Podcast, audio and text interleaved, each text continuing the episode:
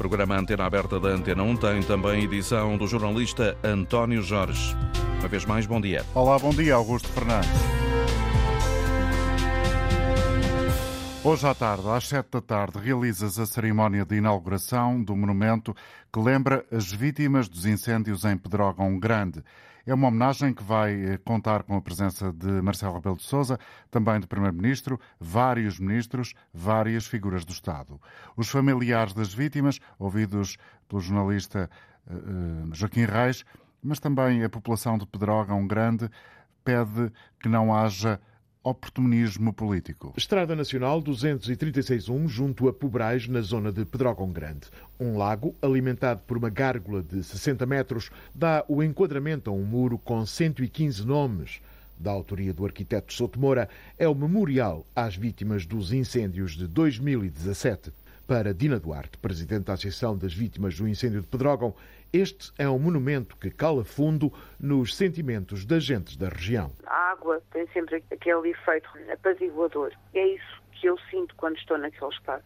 Não é um memorial local, é um memorial nacional que tem eh, as vítimas quer de junho, quer de outubro, no aspecto arquitetónico é fácil de entender e foi aceito pelos familiares das vítimas. Aberto ao público há mais de uma semana, sem qualquer cerimonial, o memorial é oficialmente inaugurado esta terça-feira, mas não é a data o que mais importa. Mais menos dia, teria que haver uma abertura oficial, uma homenagem das entidades oficiais aos que partiram naquele ano. A presença ou não do Presidente da República, devidamente informado ou não pelo Primeiro-Ministro, é uma polémica que pouco diz ao povo daqui, para quem qualquer um deles faria falta nesta homenagem. Quer um, quer outro, faria todo sentido que estivessem, porque é um fechar do ciclo também para os familiares das vítimas, porque é também o reconhecimento público que aqueles morreram vítimas de um Estado que não lhes garantiu a segurança. Polémicas à parte, há um desejo para este dia. Que no coração de quem vier haja este sentido de respeito por todas as vítimas e que não se venha fazer política, mas sim honrar as memórias. Em 2017, morreram 66 pessoas no incêndio de junho em Pedrógão e outras 49 no fogo de outubro. Logo à tarde, Primeiro-Ministro e Presidente da República vão encontrar-se em Pedrógão Grande, no sítio que deu origem ao eh, primeiro diferendo entre São Bento e Belém, João Alexandre. A palavra que eu quero deixar agora não é uma palavra de desânimo, é uma palavra de ânimo. Primeiro foi o apoio e a afirmação do Presidente de que não era possível fazer mais perante uma catástrofe que matava mais de 60 pessoas. Eu próprio pude testemunhar situações com um grau de imprevisibilidade enorme. Poucos meses depois, novos incêndios na Zona Centro elevavam para mais de uma centena o número de vítimas mortais e era numa conferência de imprensa ao início da noite que Marcelo Rebelo de Sousa dava um murro na mesa pedia mudanças de fundo e endurecia como nunca o discurso direcionado ao governo. O que pode e deve dizer o Presidente da República? Que espera do governo que retire todas, mas todas as consequências. António Costa ouviu e constatou. Aquilo que devemos fazer agora é retirar todas as ilações. Até porque, nas palavras do chefe de Estado, era claro o recado para o chefe do Executivo. Quem não entenda isto, humildade cívica e ruptura com o que não provou ou não convenceu, não entendeu nada do essencial que se passou no nosso país. Criticado pela desorganização na floresta e prevenção dos incêndios, António Costa deixou cair a então Ministra da Administração Interna, Constança Urbano de Souza. Não, não vou pedir admissão. E garantiu mais meios e mais legislação. Introduzir uma reforma profunda no nosso modelo de prevenção e combate aos incêndios florestais. Uma reforma onde todos são essenciais. E até o próprio Presidente da República admitiu que uma nova tragédia o faria recuar numa recandidatura a Belém. Voltasse a correr mal. Isso seria, no meu espírito, impeditivo de uma recandidatura. Lá para cá foram várias as garantias do Executivo sobre o reforço de meios para a prevenção e combate aos incêndios, mas milhares de hectares continuaram todos os anos a ser consumidos pelas chamas.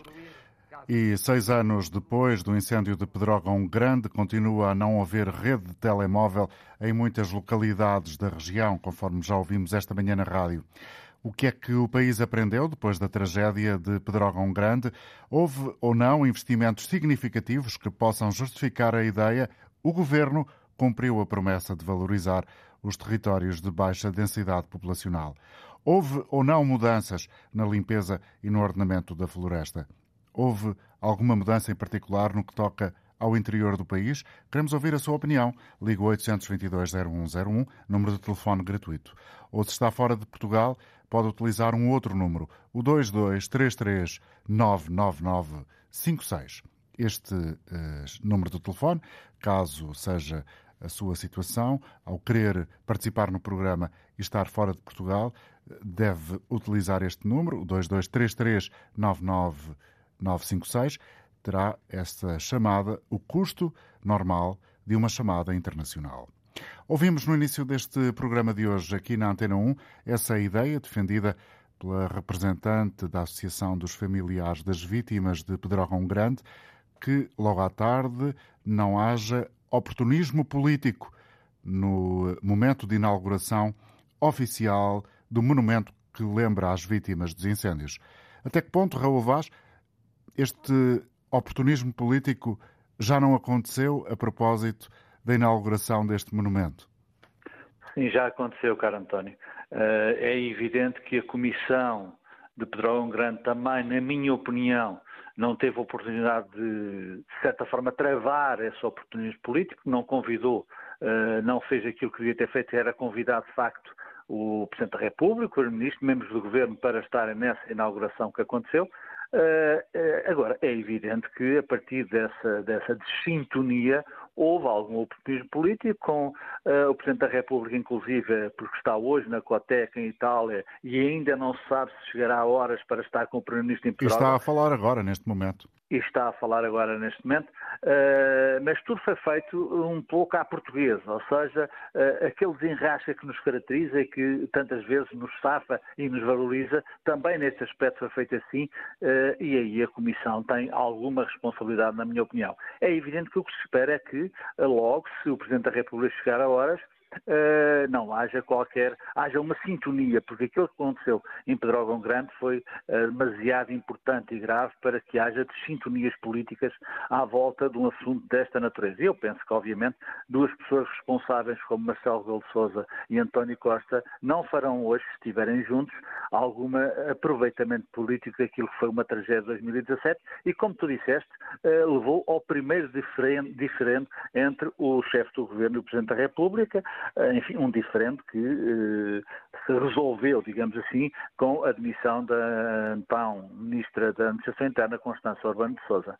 Eh, depois houve outros diferentes, Uh, e estamos numa altura, passados estes anos todos, em que estamos também perante um diferente, não tem a ver propriamente com Pedro Grande, mas tem a ver com outro ministro, João Galamba, uh, que continua a ser um diferente entre o Presidente da República e eu diria, António, que longe vão os tempos uh, do Chapéu de Paris em 2016, no 10 de junho, e, portanto, a partir da segunda maioria, ou melhor, da primeira maioria absoluta de António Costa, é esta que nos governa, uh, há uma desintonia, um distanciamento entre o Presidente da República e o Primeiro-Ministro.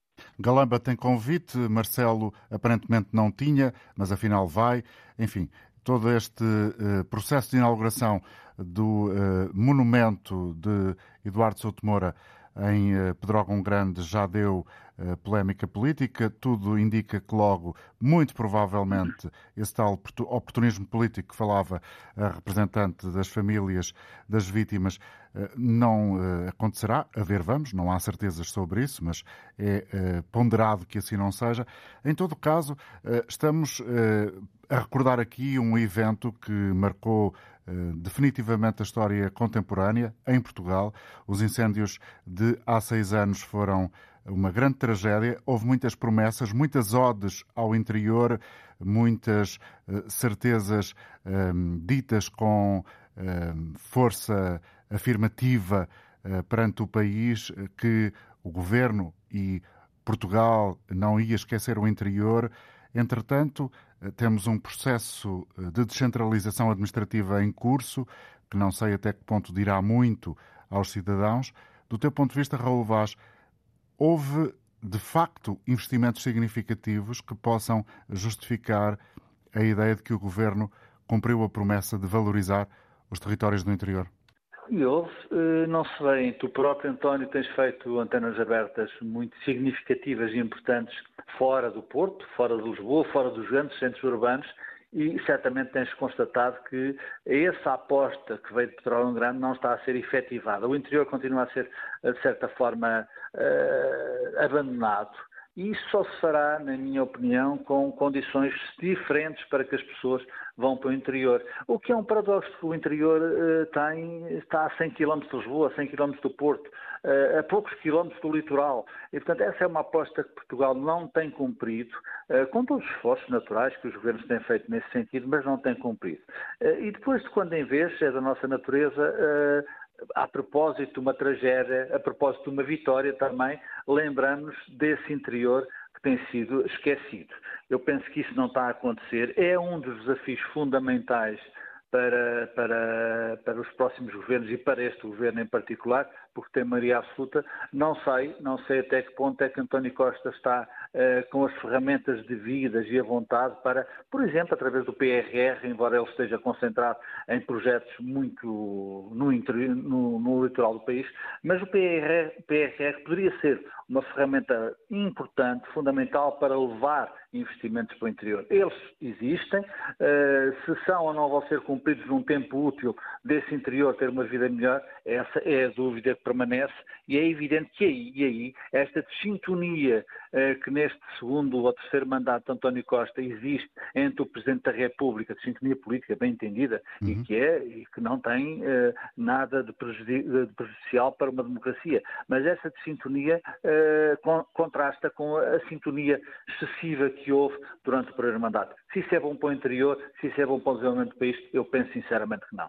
E há, do teu ponto de vista, eh, coesão dentro do governo? Há alguns sinais que possas agora aqui recordar? Eh, é verdade que também este exercício, eh, se calhar, merece um pouco mais de reflexão, de pouco mais tempo para trazer de volta à memória aquilo que tem sido o passado recente na história deste, deste governo e do anterior, liderado por António Costa. A minha pergunta era: há sinais de coesão dentro do governo, dos governos, que há efetivamente um interesse em todos aqueles que constituem este governo e o anterior, e constituíram o anterior, um interesse em efetivar uma descentralização administrativa, efetivar uh, a ideia de reforçar, por exemplo, o poder das uh, comissões de coordenação de desenvolvimento regional, de dar mais força às autarquias, sem que elas fiquem como temos vindo a assistir em alguns casos, um, esbracejar, dizendo que, para além das competências, o governo não se chega à frente, não chega à frente o envelope financeiro necessário. Essa vontade de princípio, António, nós sabemos que existe e até de certa forma tem sido posta em prática em termos de arquitetura política. Agora, aquilo que os portugueses têm constatado é que depois há sempre uma fronteira, um obstáculo, um fosso entre aquilo que o governo, de certa forma, uh, diz que vai fazer e aquilo que chega às autarquias. Há responsabilidades de toda a gente, não é só o governo que tem essas responsabilidades. As autarquias também têm que ter uh, essa vontade e têm, certamente. Mas repare-se, exemplo, recentes eh, de sintonia entre, por exemplo, o Presidente da Câmara do Porto e o Governo, eh, na sequência dessa descentralização que está a ser ensaiada, a de sintonia na Associação Nacional de Municípios que existe, essas verbas que não chegam eh, às autarquias de forma a que elas assumam a responsabilidade concreta e efetiva daquilo que está em causa. Estou a falar a nível, por exemplo, de educação, a nível de transportes, a nível de, de outras áreas fundamentais para a vida das pessoas, há qualquer coisa sempre, há qualquer coisa sempre que falha. E isso é uma reforma fundamental para o país. Nós estamos a falar também do interior, estamos a falar daquilo que uh, aconteceu em Pedro Grande, uh, e se não houver essa vontade efetiva e se ela não for concretizada, uhum. é evidente que teremos sempre essa, essa história parlamentar. Isto exige, caro António, também uh, que os partidos políticos Uh, sobretudo aqueles que têm mais pressão na Assembleia da República, se entendam efetivamente em relação a isso e não usem muitas vezes aquilo que é utilizado, ou seja, a descentralização, ou como ela é feita ou como ela não é feita, é uma arma de arremesso político entre esses partidos políticos que querem uh, legitimamente chegar ao poder. É isso que também tem acontecido e é isso que os portugueses devem lamentar e, de certa forma, contrariar de uma forma efetiva, dizendo a esses partidos políticos que é preciso começar a haver alguma sintonia sobretudo nestas matérias. Muito obrigado, Raul Vaz, comentador de Política Nacional da Antena 1. Cumprimentei, eh, tam, cumprimento também para esta edição eh, Luís Louros, convidado da Antena Aberta de hoje. Luís Louros é presidente do Instituto Politécnico de Porto Alegre, está no estrangeiro, mas agradeço-lhe ter dispensado alguns eh, minutos da sua manhã para eh, refletir também eh, connosco sobre este tema e partilhar os seus pensamentos com o auditório da Antena 1 sobre esta questão do interior e aquilo que Portugal aprendeu com os incêndios de Pedrógão Grande. Professor Luís Louros, falava o nosso comentador de política nacional que há fronteiras, há obstáculos para a valorização do país, falta entendimento político. O senhor que está uh, muito empenhado nesta questão entende, concorda que é apenas e só uma questão de vontade política o facto de não termos investimentos significativos que possam mudar o rosto daquilo que consideramos ser o interior do país, sendo certo que o interior é por si só, a ideia de interior é por si só também um conceito eh, altamente discutível. Olá, muito bom dia. Não, eu, eu, eu começava efetivamente por aí, não é? A ideia de interior é um conceito que, que nós em Portugal fomos, fomos materializando, mas que na, na verdade diz muito pouco num país que tem 180, 200 quilómetros de extensão na sua largura, falar em interior é algo que, que é no mínimo discutível. Agora, não há dúvida que há determinados eventos e acontecimentos, essencialmente acontecimentos trágicos, como foi o caso de Drogão Grande, que servem para despertar consciências. Embora, na realidade, depois aquelas que são as medidas ou as, as ações concretas, se calhar deixem muito a desejar sobre o que se pretendia ao nível da valorização e da dinamização do interior. Se não vejamos, quando nós temos uh, um Ministério específico para a coesão territorial e que tem feito um trabalho, eu diria, uh, muito significativo naquilo que se entende e que é possível ao nível de dinamização, a criação desse Ministério não pode uh, desresponsabilizar as outras áreas ministeriais da importância e do impacto que cada uma delas tem ao nível da valorização do interior. Imagine o nosso caso, nós estamos ligados, e no meu caso em particular, estamos ligados essencialmente ao ensino superior, e tem havido, da parte do ensino superior, uma lógica muito pouco integrada na sua responsabilidade sobre a dinamização desses espaços ditos de interior ou de baixa densidade. E eu acho que é isso que falta falta encontrar aqui um conjunto de medidas e ações concretas. O que é um pouco obtuso na medida em que, e muito concretamente, os institutos os politécnicos agora, uh, os politécnicos são uma, uma espécie de ponta de lança desse desenvolvimento uh, dos territórios uh, aqui no centro das nossas atenções. Claro, esse, esse é um fator paradigmático. Os politécnicos, pela sua distribuição geográfica e capilaridade, são, sem sombra de dúvida, um fator de coesão territorial e um fator de dinamização do território. Mas é preciso que a tutela, e neste caso o Ministério da Ciência, Tecnologia e Ensino Superior, entenda que também este Ministério, apesar da existência de um Ministério para a Coesão Territorial, tem um papel fundamental nessa coesão. Porque se não houver uma articulação manifesta daquela que é, daquele que é o objetivo comum de termos um país cada vez menos a duas velocidades, nunca vamos conseguir por mais boa vontade ou por melhor boa vontade que tenha a Senhora Ministra da Coesão Territorial, fazer com que esta coesão aconteça. E que eu estava a dar é esse exemplo, esse exemplo que é específico. O ensino superior tem, tem ou pode ter um papel que é extremamente relevante nesta dinamização, mas tem que ser criadas condições para isso.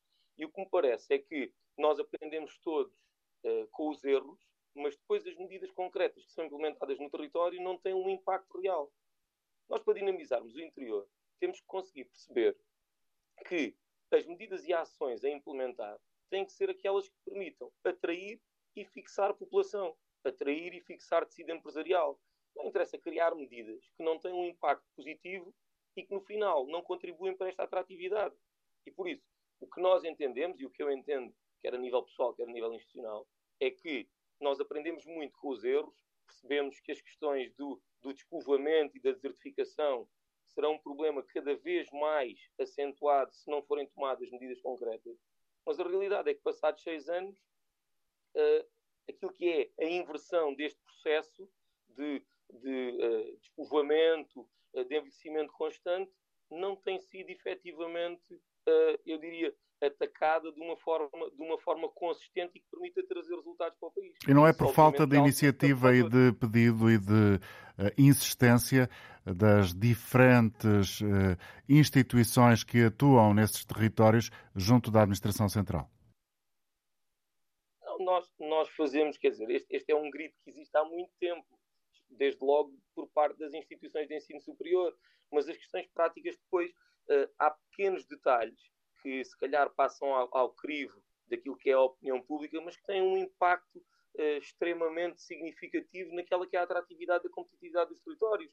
Isto, ao nível do ensino superior, revê-se na questão do despacho de, de abertura de vagas, uh, que tem que ver com a questão de como é que as instituições do interior e do litoral abrem vagas para o acesso ao ensino superior, revê-se revê naquilo que é e que está neste momento, acreditamos nós que está em, está em discussão ainda, pelo menos houve, houve uma discussão aberta neste sentido, e que tem a ver, por exemplo, com as fórmulas de ingresso e de acesso ao ensino superior, e todas estas pequenas medidas são medidas que têm um impacto extremamente significativo. Eu dou-lhe um exemplo muito concreto.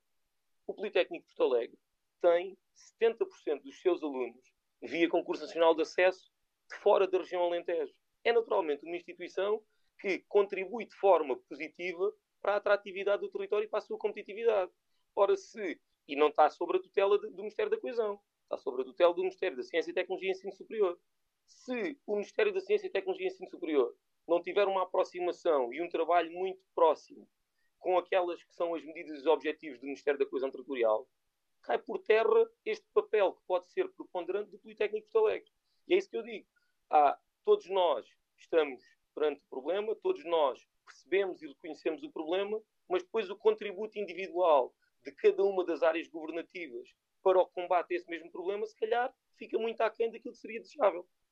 Muito obrigado, Luís Louros, Presidente do Instituto Politécnico de Porto Alegre, por ter estado connosco em direto na emissão de hoje da Antena Aberta, no dia em que vai ser inaugurado oficialmente o monumento que lembra as vítimas dos incêndios de Pedrógão Grande. O dia está a ser também aproveitado pelo Primeiro-Ministro António Costa para uh, se dedicar, para dar conta daquela que é uma questão importante. A prevenção dos fogos florestais está agora a falar em mação. totalmente completo.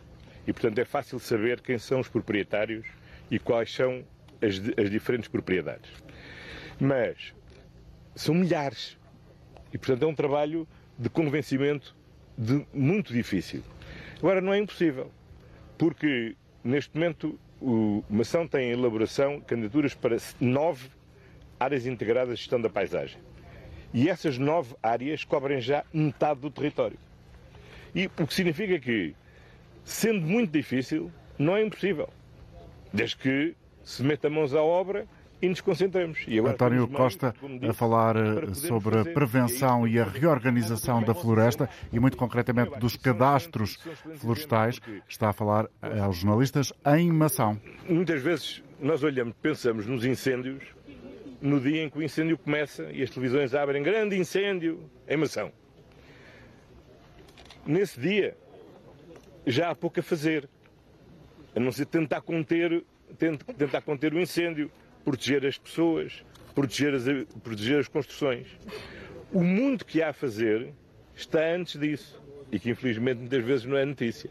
Porque ninguém abre hoje dizer, hoje não há nenhum incêndio em mação, nunca virá um tal jornal a abrir com esta notícia. Mas, para que não haja incêndios em mação, há este trabalho todo de formiguinha que é necessário, que é necessário fazer. E para isso é fundamental o Estado ter políticas públicas bem alinhadas para a floresta, mobilização de recursos, designadamente financeiros, ter uma fortíssima parceria com os municípios, que é quem está no território, e com as associações de produtores florestais, e um diálogo intenso com os proprietários, porque no fim do dia, eh, todo este território que nós estamos aqui tem um proprietário. E, nós, e, e, temos que ganhar esse proprietário para este combate. O território é um, é um território do interior, é um território eh, fortemente, fortemente eh, florestal e uh, hoje o Primeiro-Ministro António Costa procura, neste momento, através uh, da presença em Mação, dar conta daquilo que tem vindo a ser feito no que toca à prevenção e ao combate aos incêndios florestais. Isto no dia em que o país uh, lembra, de alguma forma, por causa da inauguração oficial, o monumento das vítimas dos incêndios de 2017 em Pedrógão Grande. Daqui a instantes vamos voltar aos nossos convidados e também aos ouvintes. Vamos acompanhar um pouco mais das declarações de António Costa aos jornalistas. Há crescimento rápido, há outros sítios onde só vai ser possível ter áreas de crescimento lento, há outros sítios que vão ser possível e desenvolver eh, atividade agrícola, que vai ser necessário e possível desenvolver a pastorícia e tudo isso permite uma gestão diversificada. Projetos florestais são projetos de gestão territorial. Bem. António Costa em eh, Mação. Vamos eh, regressar à nossa emissão, ao alinhamento normal da nossa emissão, trazendo agora aqui a participação de António Santos, que é um ouvinte da Antena 1, em Figueiró dos Vinhos, justamente uma das áreas muito causticadas com os incêndios e também há seis anos uh, muito no centro da tragédia. Bom dia, António, bem-vindo. Bom dia, Sr. Doutor. Olha, estava aqui a ouvir a, a, a conversa do nosso Primeiro-Ministro e realmente isto é. Olha, temos a vontade. Deu-lhe vontade de rir? É na chorar. Ah, de chorar, sim. Chorar, chorar. Não, não por acaso até era de rir, mas quer dizer, é como a comovência como, ele, como, como o Sr. Primeiro-Ministro fala, até, até comove as pessoas. Quer dizer, dá a sensação que eh, há, seis anos atrás quase nada aconteceu. Até mesmo agora está a falar, porque a gente temos que atuar é no dia do fogo, e é, é, não, ele diz que é na prevenção, mas no dia do fogo tem que guardar, guardar as pessoas e, e, e os bens delas. Ó, oh, oh, Sr. Doutor, por amor de Deus, não brinquem. Esse senhor, esse senhor Primeiro-Ministro, que não brinque com o povo aqui da zona, porque isto é assim. Há seis anos atrás. Agora, se voltar outro fogo igual, arde tudo outra vez, precisamente tudo igual, porque nada está limpo, está tudo. O, o combustível está aí, está, está lá, não só aí, em muitas zonas do país, provavelmente. Claro, mas então as mimosas cresceram, aquilo é uma praga e aquilo está tudo. Se voltar o fogo, aquilo arde outra vez tudo. Isso que eles vão fazer aí, entre aspas, fazer uma inauguração. Olha, se ele em vez de gastar, gastar o dinheiro lá com essa inauguração, se calhar. Eh, inauguração ou monumento? O monumento, monumento, monumento, desculpe, foi. Sim, sim, foi, sim ao monumento do, dos, dos falecidos, eh, eh, porque é que o Sr. Primeiro-Ministro eh, não, não, não, recuperou as casas de quem precisava e, e, e, de quem precisava, porque quem, quem não precisava tiveram recuperadas, por isso é que os, os autarcas de Figueiró dos Vinhos, de Castanheira de Pera e de Pedrógão foram constituídos, erguidos, coitados, olhos, por, por menos, não, parece que não tiveram culpa nenhuma, porque já foram todos elevados. Uh, porque eles também não têm. A, a, a, natureza é mesmo assim, doutor. Eu, eu, eu, tenho 65 anos. Isto é, 4 em 4, 5 em 5, é, há aqui um grande fogo. É, é, é, matemática. E por é isso é que este ano há muito receio daquilo que possa acontecer. Ora, e não só, porque hoje também está quente. Isto, está, isto, claro. está, isto, isto é uma brava. E coisa, As coisa alterações climáticas então estão ele, a fazer-se sentir. E então o Primeiro-Ministro já está a pôr um bocadinho de água, que há pouca também, também já há pouca, assim na fervura e tal, e que é para ver se vier o incêndio. É pá, eu bem disso, eu avisei e tal. Até... Hum. Olha, isto é pena. António, se em Figueiró, onde o senhor está, eh, está o cenário praticamente eh, montado para haver eh, um grande incêndio, porque há muito combustível, não sei se, não muito longe daí, é verdade, em Oliveira do Hospital, podemos dizer a mesma coisa. Carlos Amaral, bom dia dia a todo, a todo o auditório. É, e, e, este é um assunto muito, muito, muito importante, aliás, importante demais. E como este ouvinte estava a dizer, que estava a ouvir o nosso Primeiro-Ministro a falar, sem ouvir falar, eh, portanto, eh, até, até se calhar enganado, não é? Mas olha, Oliveira do Hospital foi o conselho mais atingido nos incêndios de outubro de 2017. Portanto, a seguir a seguir a, a, a esses grandes incêndios em embaixo, não é? Em junho. O que é que foi feito até hoje? Nada. Esse senhor estava a dizer, se houver outro incêndio, é, é, é a mesma coisa. É, é que no Conselho de Oliveira do Hospital, que é uma área muito grande, não foi feito rigorosamente nada. Nem sequer, nem sequer foi, eh, foram limpas as matas com as árvores secas. Ou seja, a proliferação é tão grande eh, de, de eucaliptos, mimosas, gestas. Portanto, eh, eh, nós temos os terrenos todos cheios de combustível pior do que os pinheiros. Ou seja, não temos pinheiros para arder. Mas se houver, eu, eu habitualmente eh, ando com um senhor que tem 100 anos, já fez 100 anos, eh, e ele costuma dizer: se houver um incêndio, vai ser pior que em 2017. E é verdade. O que é que a autarquia de Oliveira do Hospital fez? Nada. A autarquia de Oliveira Hospital, no, no, em 2018, portanto, logo ali assim, naquele período pós-incêndios, não é? Prometeu reflorestar, lim, mandar limpar isso tudo. Nós temos sítios, olha, na minha aldeia, Herbedal da Beira, é? em plena, em plena, em plena aldeia, olha, ao lado da minha casa ardeu uma fábrica, uma serração totalmente. Só quem lá esteve, como eu, à noite, na noite do incêndio, sabe o que é uma fábrica com uma área de eh, 20 mil metros quadrados, vai assim, eh, à volta disso, não é? que ardeu totalmente ao lado da minha casa. Eu passei lá uma noite. Eh, eu olhei assim, o que é que foi feito? Nada. Hum. Em plena aldeia, em plena aldeia, não é? Temos mato a proliferar, mas de uma forma terrível. Mas a autarquia não age, não manda cumprir a lei, porque senão perde votos. E o senhor e individualmente, permita-me a provocação e não, não me leva mal, e o senhor individualmente, enquanto proprietário, age? Eu, olhe, eu quando os incêndios, eu quando dos incêndios de outubro de 2017, eu só tenho a casa e tenho um quintal com 5 mil metros. No de, no, na noite dos incêndios de 15 de outubro de 2017, eu tinha tudo limpo. Aliás, em agosto, em junho, eu fiz parte, eu fazia parte da Assembleia de Freguesia de Herdal da Beira. Em, em junho, na última Assembleia, antes das eleições, também, se bem nos lembramos, é a, última, a última Assembleia de Freguesia foi em setembro. É, houve eleições autárquicas antes dos incêndios. Mas eu, na última, que foi a penúltima, mas a última prática, em junho, ficou escrito em ata, alertei locais na minha aldeia que estavam. Porquê que não mandam cortar? Porquê que não, não, não, não multam os proprietários? Porquê que eles não limpam, mandam cortar e cobram-lhes a eles? Carlos, não fica, fica, fica, ficam no ar as suas perguntas e, sobretudo, a sua indignação, que tem, uh, obviamente, do não, seu é ponto de vista. Fizeram, e eles não têm feito nada. Muita razão de ser. Obrigado. Cumprimento a professora Helena Freitas, eh, professora catedrática da Universidade de Coimbra, especialista em Biodiversidade e Ecologia. Obrigado por estar connosco. A senhora, para além disto, que, que é verdade, também liderou a missão para a valorização do interior. Mas, eh, professora, aproveitava o facto de termos tido aqui, nos últimos instantes, algumas Uh, intervenções de pessoas que ligaram, quer de Figueiredo dos Vinhos, quer de Oliveira do Hospital, a dizerem-nos: bom, nós sabemos como é a natureza, de 4 em 4 anos tem que haver, ou há ou quem diz de 4 em 4, 5 em 5 ou 6 em 6, um grande incêndio, porque uh, a, a, a, floresta está outra vez uh, florida, forte, uh, cheia, para que os nossos ouvintes entendam. Foi prometido há seis anos fazer uma reforma profunda da nossa floresta, do ordenamento da floresta. O que é que acha que foi feito? Alguma coisa?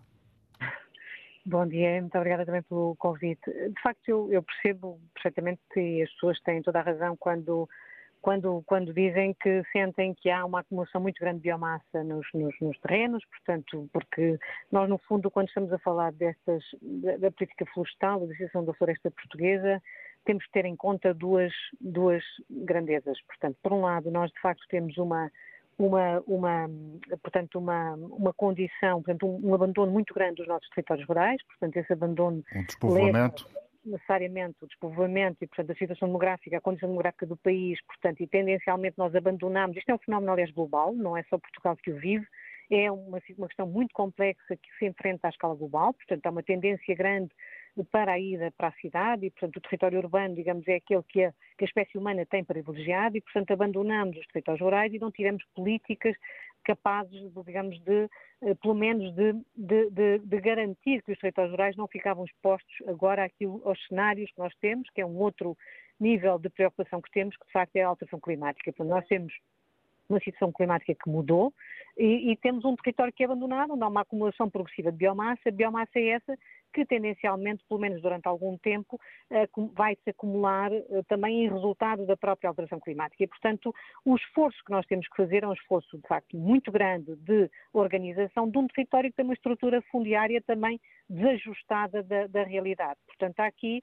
um conjunto de fatores que tornam a situação de Portugal particularmente complexa. Portanto, nós, nesse aspecto, também somos muito singulares. Portanto, nós temos a nossa floresta, o nosso território, a tesoura fundiária, portanto, para além de ser propriedade de pequena dimensão, ela é quase toda privada e, portanto, também coloca grandes desafios ao Estado que tem que Ouvimos há bocadinho o Primeiro-Ministro António Costa, a professora Helena Freitas, a partir Sim. de uma ação, dizer que o Conselho já tem o seu cadastro completo. É relevante? Sim, eu gostava de invocar isso, até porque esse foi um programa que resultou exatamente do programa que eu, que eu, que eu, que eu tive a oportunidade de coordenar, o programa de coesão territorial.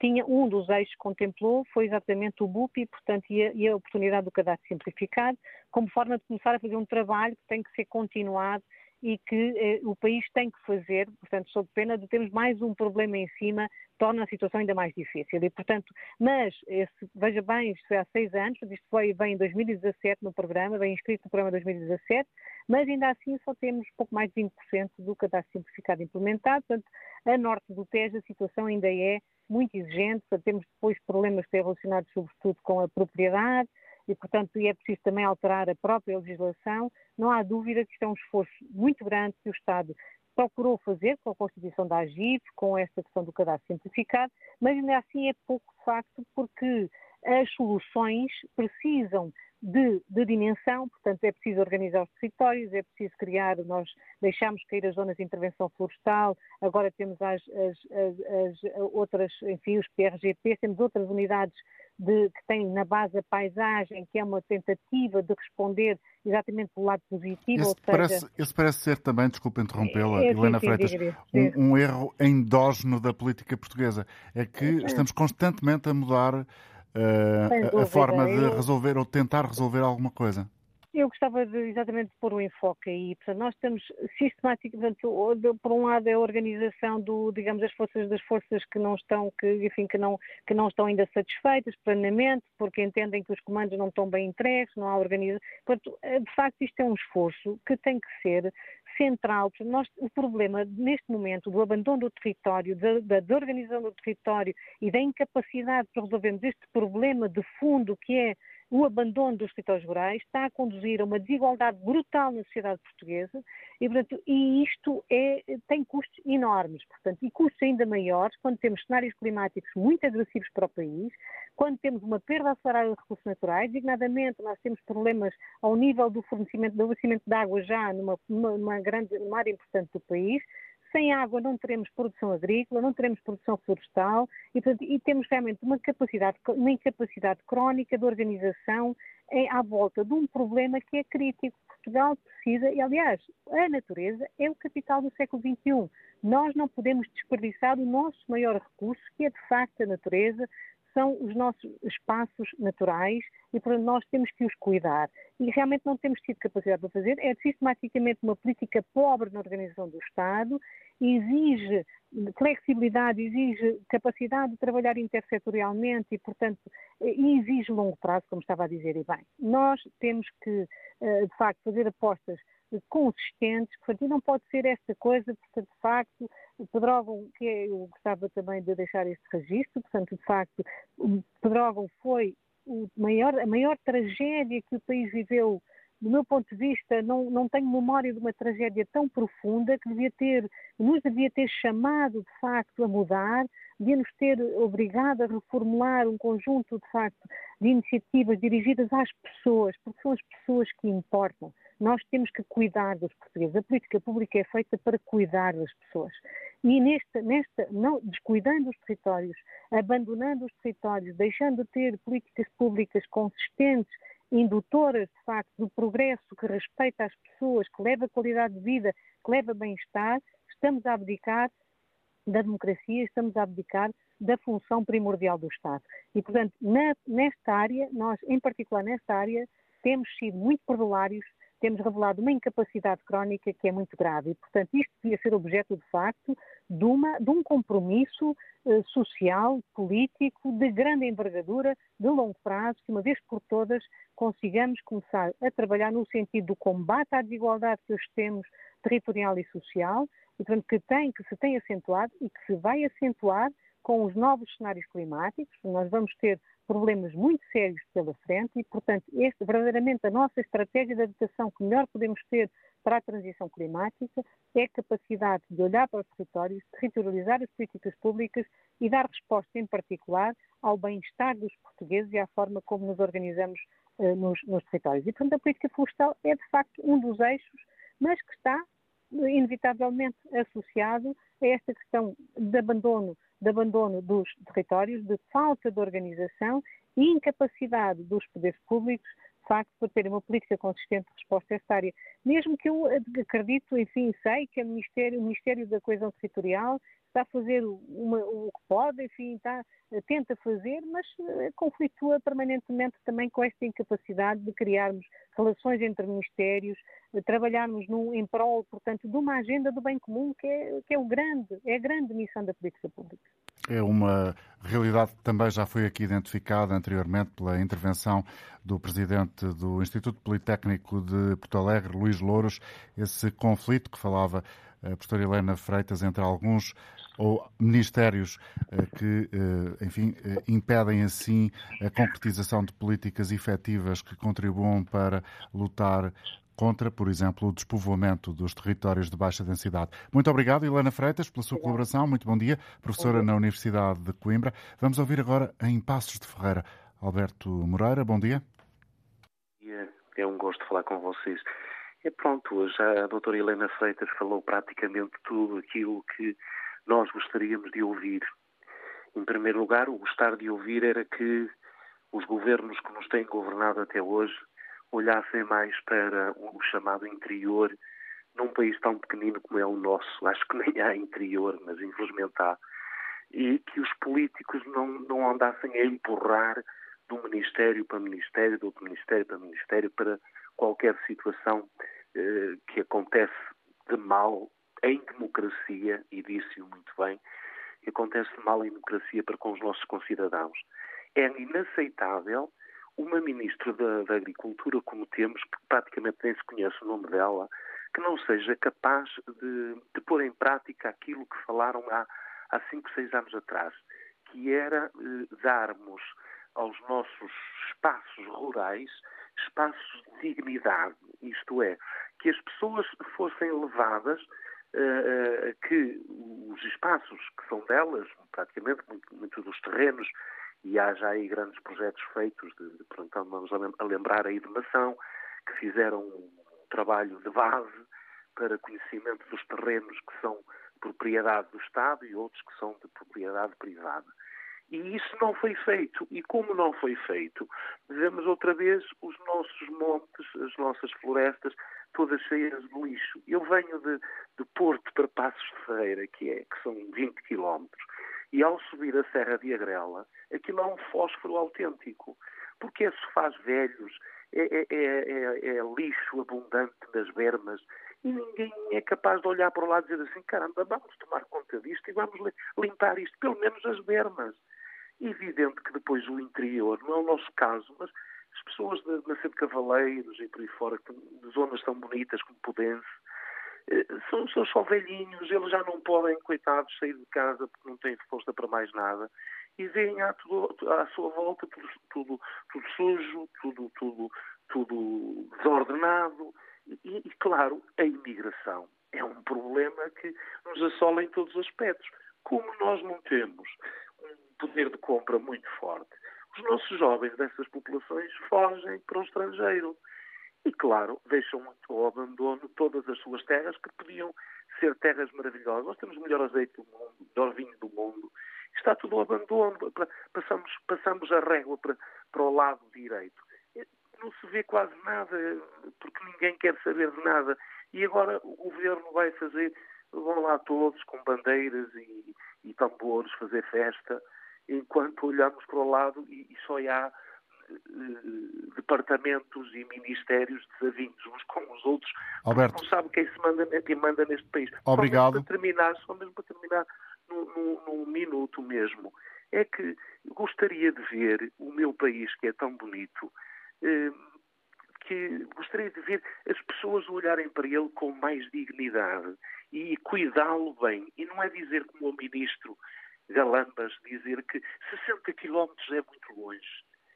Era só isto. Obrigado. Obrigado. Vamos agora ouvir José Presa. Bom dia. Uh, bom dia a si e todo o auditório. Eu, eu tenho pena não ter estado a ouvir, uh, ouvir uh, ante, a antena aberta, mas em relação mais ou menos ao, ao, ao vosso desafio, eu cá diria que o interior continua, não vou dizer abandonado, porque é mais que uma palavra forte demais, agora, que há uma grande falta de coordenação, para mim, entre as várias quebras. Vou dar o exemplo aqui de Pedrógão Grande, Figueiró dos Vinhos.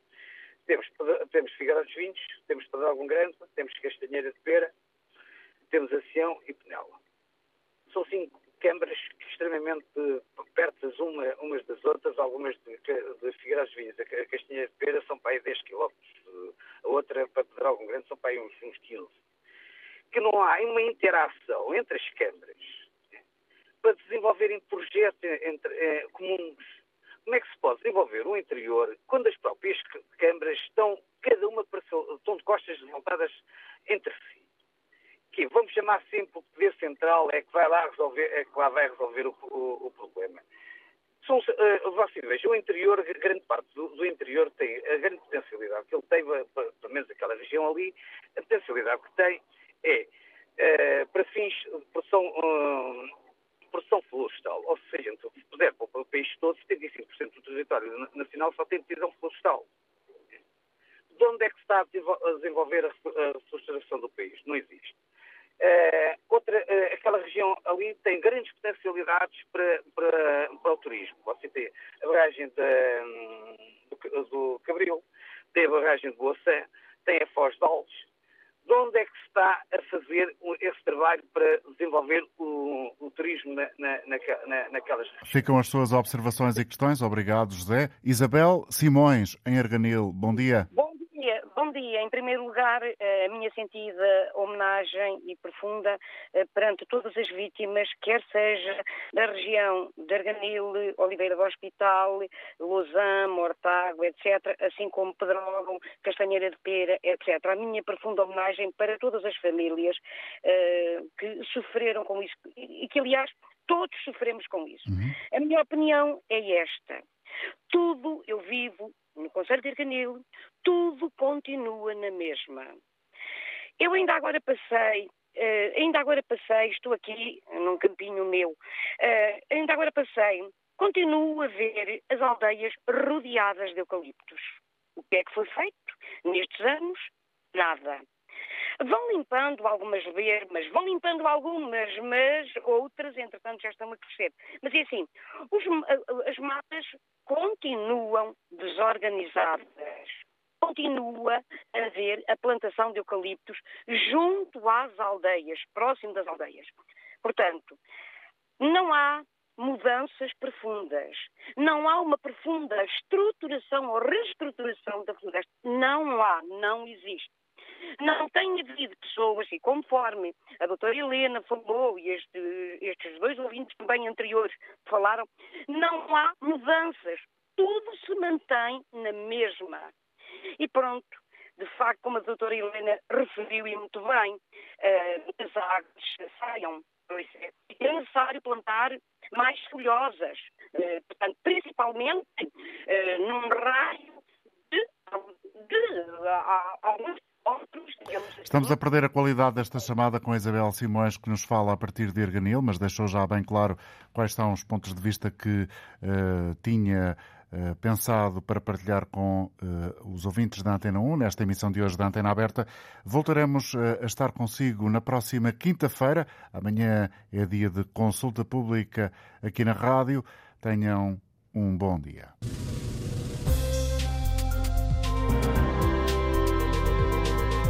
Programa Antena Aberta, edição António Jorge.